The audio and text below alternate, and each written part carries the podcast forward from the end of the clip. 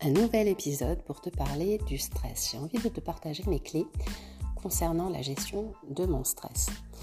Bonjour, je suis Sonia Favre et je suis coach de vie.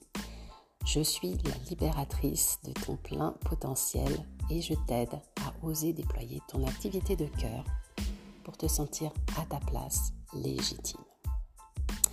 Alors le stress, euh, c'est évidemment un gros sujet. Euh, et j'entends régulièrement des choses comme euh, j'aimerais ne plus du tout être stressé. En fait, le stress est complètement normal puisqu'il vient, c'est une partie de notre cerveau qui, qui s'active en fait pour nous préserver. Donc il nous préserve de dangers de mort. Du coup, avoir une bonne dose de stress, ça nous stimule, ça nous met en, en éveil, sur, en alerte, on va dire, sur les potentiels dangers. L'idée, c'est plutôt de ne pas surstresser, évidemment. Alors, quand on stresse, qu'est-ce qui se passe?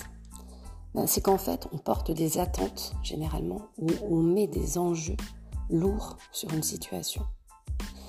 C'est aussi le fait que on doute à ce moment-là de nos capacités, de nos ressources.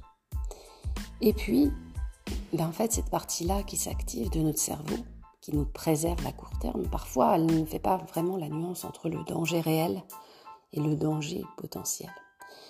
Donc en fait, euh, ça nous brouille l'esprit et on n'a pas d'accès direct à la réalité, à, ce qui se passe vraiment.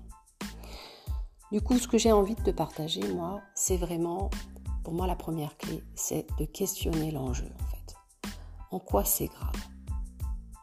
Est-ce que c'est, en quoi c'est important? Qu'est-ce qui peut se passer de grave? Voilà. La deuxième chose, c'est véritablement en faisant ça de, respirer, de te mettre en mouvement, parce que ça fait redescendre en fait. Ça vient euh, libérer le glucose qui est emprisonné dans, cette partie de notre cerveau reptilien pour accéder à plus de lucidité, à ton esprit analytique.